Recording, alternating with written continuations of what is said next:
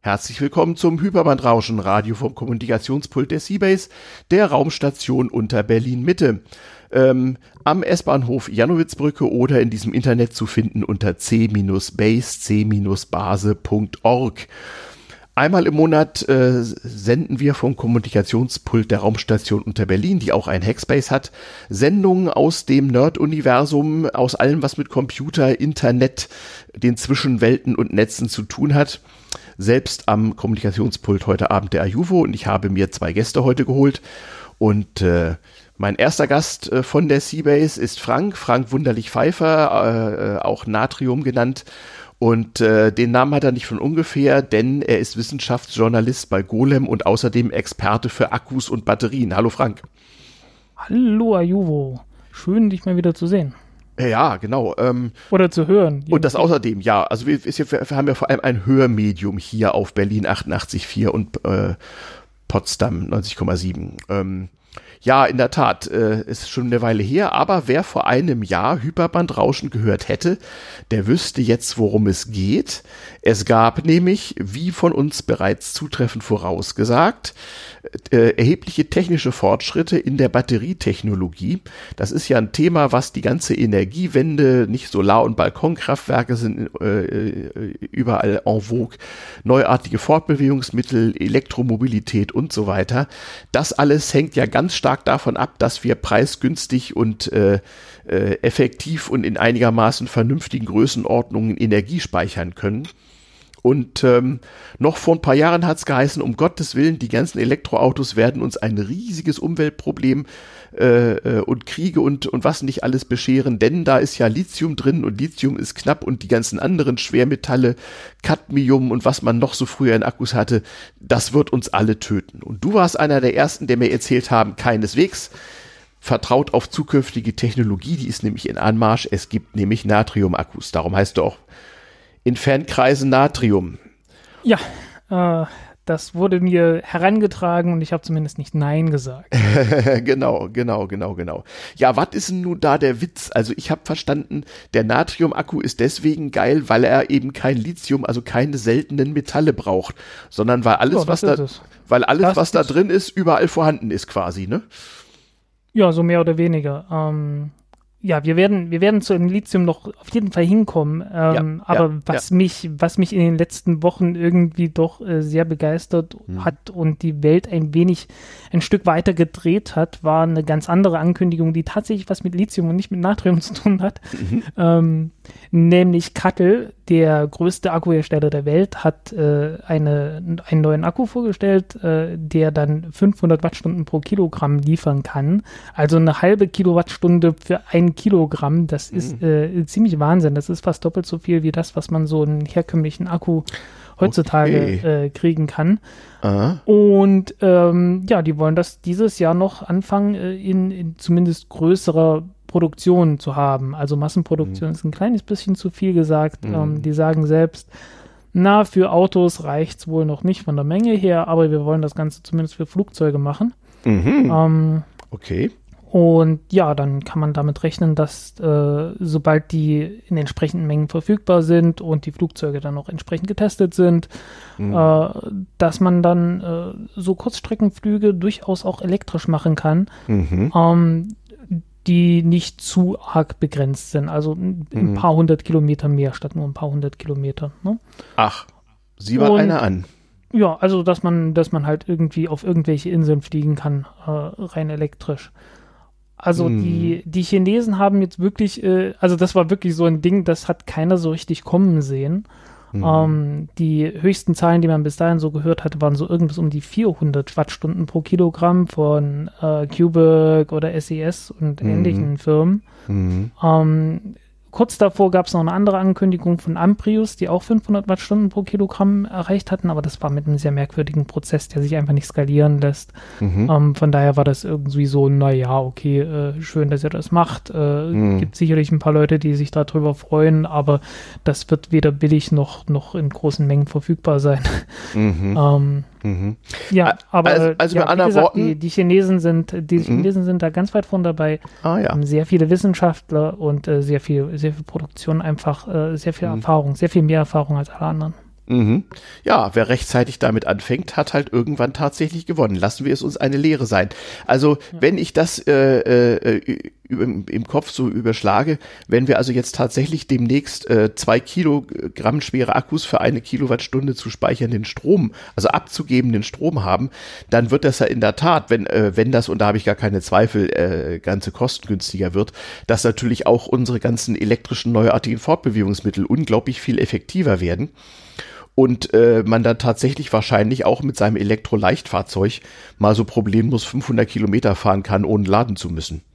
Das ist ja dann auch äh, die Vorhersage, die alle immer gesagt haben, dass äh, der Fortschritt wird sich schon einstellen, nicht? Äh, Vertrauen ist, ja.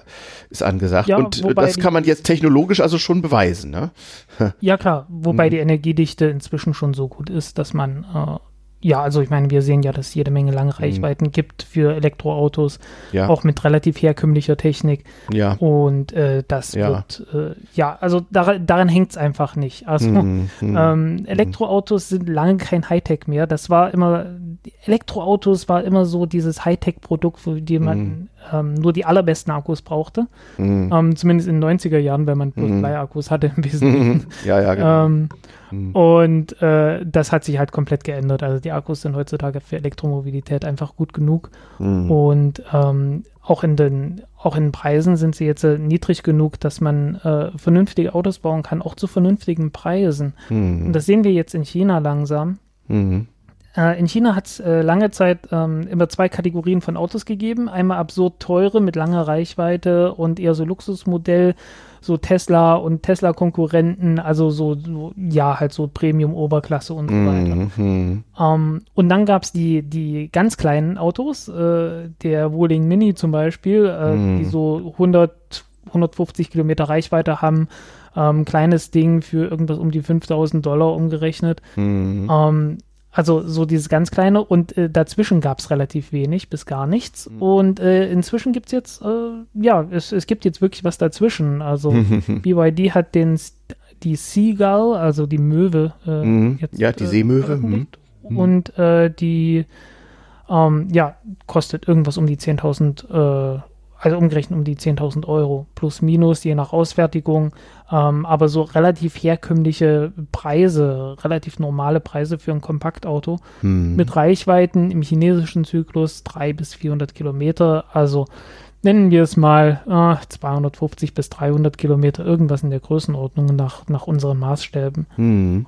Ähm, und äh, ja, also das ist äh, eine wahnsinnige Entwicklung. Ähm, mhm. die, die Elektromobilität gerade in China ähm, ist eine, eine, riesengroße Sache. Mhm. Und äh, entsprechend groß ist die Nachfrage nach Akkus dort. Mhm. Und äh, ja, äh, das hat das hat dann halt äh, wirklich Auswirkungen gehabt. Ähm, mhm. die Lithium-Nachfrage wird wirklich ist extrem stark gestiegen.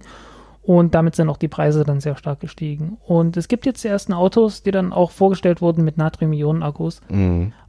Einfach um äh, diesem Problem ein bisschen aus dem Weg zu gehen. Ähm, die, ersten sind die ersten Autos in dieser Kategorie sind natürlich welche, die relativ klein und billig sind. Mhm. Ähm, die äh, nicht die allerhöchste Reichweite haben, aber äh, ja, irgendwo muss man halt anfangen. Also äh, die Hersteller, die gesagt haben, hey, hier, wir, wir nehmen das jetzt sofort. Und äh, ja. jetzt in dem Jahr hat Haina, was äh, Haina, H-I-N-A oder mhm. Äh, ja, ist chinesischer Ausdruck für Meersalz. Ja, sehr ähm, gut. Ja. Ganz einfach. Weil sie das Natrium aus dem Meersalz gewinnen, oder wie? Ähm, naja, nö, weil, weil, äh, also das das Wort für Natrium ist das gleiche wie für Salz einfach. Ah, verstehe. In, Im Chinesischen. Also das, mhm. Die benutzen das gleiche Zeichen. Von daher, ja, ja, ja. Warum nicht? Aha. Und ähm, ja,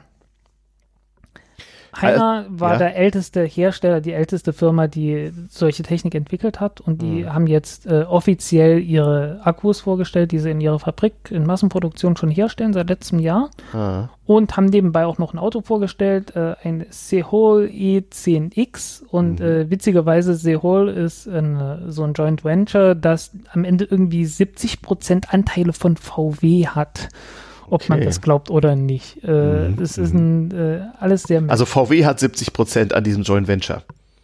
Ähm, ja, über diverse, mhm. äh, über diverse äh, Tochterfirmen mhm. und so. Ich frage mich halt gerade, ähm, äh, äh, ob das bedeuten soll, dass so in drei, vier, fünf Jahren ähm, der deutsche Automarkt in, sagen wir, ich sag mal, endlich mal von einer Flut preisgünstiger e äh, Elektro-Leichtfahrzeuge aus China überschwemmt wird und die deutsche Autoindustrie einfach mal einpacken kann. Das kann passieren. Ähm, es kann aber auch passieren, dass man davor äh, dann sagt, äh, ja, nee, aber ihr, ihr müsst jetzt hier mehr Steuern bezahlen und ein bisschen mehr, ne, also ein bisschen Protektionismus einführt. Ja. Ähm, ja, das, ja. Äh, das sehe ich durchaus kommen. Genau, ähm, denn das ist ja auch eine soziale Frage. Also in dem Moment, äh, äh, wo die ganzen Verbrenner durch äh, kostengünstige Neufahrzeuge um 10.000 Euro ersetzt werden können, äh, das wäre natürlich ein enormer Schub nach vorne. Die ganzen anderen Probleme, Ladeinfrastruktur und so weiter, äh, mal dahingestellt sein lassend. Also es bleibt spannend und wir sehen hier moderne Technik dient den Menschen. Es geht voran und es geht tatsächlich auch so voran, wie das vorausgesagt wurde. Ich ich äh, habe manchmal so Diskussionen mit so Menschen, die mir erzählen, ja, wir haben ja unsere einheimische Solarindustrie damals kaputt gemacht. Da musste ich immer so dran denken, naja, wir haben die sehr hohen Subventionen eingestellt irgendwann, weil, weil der deutsche Staat eine irrige Annahme darüber hatte, wie schnell die Chinesen in der Lage sein würden, billiger zu produzieren. Das ging dann halt schneller als gedacht und man glaubte, die deutsche Solarindustrie hätte da dann auch ohne Subventionen noch eine Weile lang einen Wettbewerbsvorteil. Das war halt nichts. Ja, ähm, der Schock war, der Schock war enorm und man richtig. hätte die Subventionen ein bisschen eher schon zurücknehmen müssen, damit die, die Firmen wenigstens irgendeine Chance haben, sich darauf einzustellen. Genau, genau. Und das genau. war halt, das war halt nicht der Fall. Und also ja, genau. Wirklich, äh, ja, also da, da gibt es diverse Mythen und Legendenbildungen. Natürlich, im Nachhinein will ja keiner schuld ge äh, gewesen sein. Aber verfehlte Politik wird auch hier noch ein, ein spannendes Problem sein. Vor allem natürlich Verteidigung von obsoleten Marktmodellen äh, wird natürlich auch ein Riesending sein. Aber immerhin bin ich in einer Beziehung ähm, optimistischer. So als älterer Mensch, ich werde mir offensichtlich doch noch mal ein bezahlbares Elektrofahrzeug kaufen dürfen, ähm, äh, äh wenn ich meinen meinen uralten Verbrenner dann doch mal aus Klimagründen in die Ecke stelle. Das ist immerhin auch schon mal was.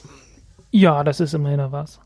Um, ähm, und vor allen Dingen die, diese Natrium-Akkus, äh, mhm. das ist jetzt wirklich die allererste Generation, die, mhm, die, werden die auf den besser. Markt kommt. Mhm. Ja klar, die werden, die werden noch sehr viel besser werden. Um, ähm, die sind jetzt ungefähr auf dem Niveau von Lithium-Eisenphosphat-Akkus vor zehn Jahren. Okay. Also ich hatte, ich also hatte mal so geguckt. Für Garten, für ein billiges Elektroauto würden die gehen, aber ansonsten, naja. Um, ähm, ja, nicht, nicht nur das. Also wenn man die mit modernen ähm, Akkupacktechniken also mhm. äh, kombiniert. Ja. Also ein Akku äh, besteht ja nicht nur aus der Zelle. Du musst ja an irgendwas noch ringsrum bauen, damit das Ding zusammenhält, damit mhm. dir das Ding nicht abfackelt, mhm. schön gekühlt wird und äh, einfach ein bisschen Sicherheit hat. Und diese Akkupacks, ähm, die sind sehr viel besser geworden. Mhm. Ähm, insbesondere sehr viel besser als vor zehn Jahren.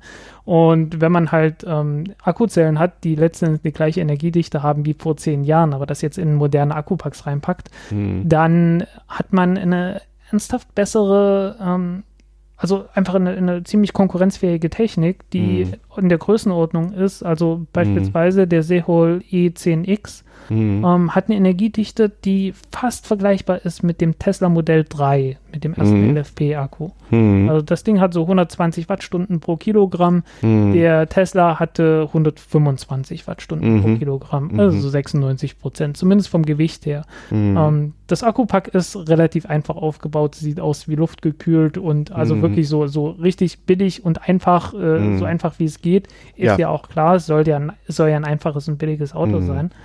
Ähm, aber es ist immer eine, eine Kunst für sich, ähm, wirklich herauszufinden, wo stecken die Kosten, wo kann ich was einsparen. Ja, ja, na klar. Und na klar. Äh, das ist, ich, ich sehe da, da drin sehe ich immer sehr viel, sehr viel mehr ähm, Entwicklung, sehr viel mehr technisches Potenzial als äh, in, in absoluten Hightech, weil Hightech ist, äh, Hightech ist am, am, Ende immer recht einfach. Also mm. man mhm. kann überall ziemlich viel Technik und Aufwand draufschmeißen mm. äh, und damit alles Mögliche erreichen, aber ähm, möglichst wenig Aufwand zu betreiben mhm. und dabei trotzdem noch ein ordentliches Resultat zu bekommen, das ist, äh, mhm. das ist mhm. wirklich die hohe Kunst. Ja, und das Und dann auch noch da in- sind die in Chinesen guter sehr viel Qualität. besser. Ja, genau. Da bin ich mal sehr gespannt, wie äh, nicht äh, die deutsche Industrie-TM sich da wohl schlagen wird. Äh, da werden also die Dinge spannend, aber ich halte mal eins fest, eine Menge der Pessimisten, die gesagt haben, das wird alles nicht so schnell gehen und das ist alles nicht finanzierbar und denkt doch mal einer an die Umwelt und so weiter, die haben offensichtlich Unrecht behalten. Wir werden Zum äh, Teil, zum, zum Teil. Teil. Okay, Ähm, wo, wo, wo gibt's noch Probleme? Das Problem ist zurzeit wirklich das Lithium. Ähm, wie gesagt, Natrium-Ionen-Akkus gibt es. Ähm, Mhm. Die Produktion wird, läuft auch an und Mhm. äh, es wird immer mehr, aber natürlich, die, die fangen gerade erst an. Also Ja. so zwei, drei Jahre für, für richtig Ja. große Stückzahlen, äh, also Ja. dass man irgendwie ein paar hundert Gigawattstunden im Jahr hat. Ja. Äh, das Klar, dann schon das noch irgendwie so ein, zwei Jahre. Wie, ja, ja, ja, Ähm, ich, aber das, das jetzt ist ja keine lange gerade- Zeit. Genau, jetzt Ja, gerade. ja, aber jetzt gerade äh, sieht es mit dem Lithium gerade nicht schön aus. nee, Ähm, es ist die knapp, Preise sind knapp, Preise sind explodiert, genau. Ja, die Preise sind explodiert. Am Mhm. Anfang des Jahres äh, Mhm. Ging es allerdings wieder zurück. Das lag im Mhm. Wesentlichen daran, dass in China die Nachfrage eingebrochen ist, Mhm. weil äh, ja irgendwie das chinesische Weihnacht, das chinesische Neujahrsfest äh, Mhm. fiel auf einen komischen Zeitpunkt Mhm. und ähm, die Corona-Maßnahmen wurden ja eingestellt und Ja. das äh, führte dann zu diversen Problemen. Mhm. Also ähm, ja, es, es gab da einen Einbruch einfach in der Nachfrage und damit gab es dann auch einen kurzen Einbruch im, im Preis und seit ein paar Mhm. Wochen geht es wieder hoch. Ähm, Mhm. Und wir sind jetzt praktisch, also wir, ha wir haben nie wieder ein Preisniveau erreicht, das den alten Rekord entsprach. Mhm. Äh, Der alte Rekord war irgendwie, ich glaube, bei 170, äh, 170 Renminbi pro Kilogramm. Mhm. Und äh, jetzt waren wir immer noch so bei 190, 200 oder so auf, dem, auf dem Niveau. Geteilt Ähm, durch in fünf der Spitze- ungefähr in Euro, ne? Sieben. Äh, achso, ja. nee, sieben waren Dollar. Egal. Mhm. Ähm, ungefähr, ja. Ja, äh, man kann einfach eine Null weglassen und dann weiß man ungefähr, wie viele Dollar pro Kilogramm man für eine Kilowattstunde äh, Lithium-Ionen-Akkus braucht. Ah, ja, äh, interessante Wenn wir, Interessante Also, Formeln. wenn wir- Mhm. also, ja, äh, ist durch Zufall einfach so. Ähm, Ja, ja, ja. Und ähm, ja, also wenn wir von 200 Renminbi pro Kilogramm sprechen, dann reden wir von ungefähr 20 Dollar pro, Mhm. äh, pro Kilowattstunde, was schon relativ viel ist. Aber in der Spitze äh, lagen wir irgendwo bei 600 und äh, man erwartet jetzt zumindest irgendwas um die 300, dass sich da irgendwas stabilisiert.